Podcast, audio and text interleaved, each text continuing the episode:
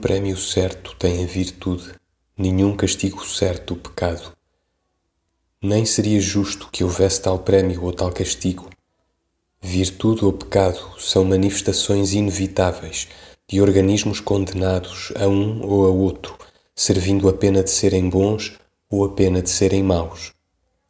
Por isso, todas as religiões colocam as recompensas e os castigos merecidos por quem, nada sendo nem podendo, nada pôde merecer em outros mundos, de que nenhuma ciência pode dar notícia, de que nenhuma fé pode transmitir a visão. Abdiquemos, pois, de toda a crença sincera, como de toda a preocupação de influir em outrem. A vida, disse Tarde, é a busca do impossível através do inútil.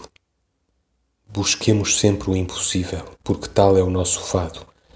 Busquemo-lo através do inútil, porque não passa caminho por outro ponto. Ascendamos, porém, à consciência de que nada buscamos que possa obter-se, de que por nada passamos que mereça um carinho ou uma saudade. Cansamo-nos de tudo, exceto de compreender, disse o escoliasta. Compreendamos, compreendamos sempre e façamos por tecer astuciosamente capelas ou grinaldas que hão de murchar também as flores espectrais dessa compreensão.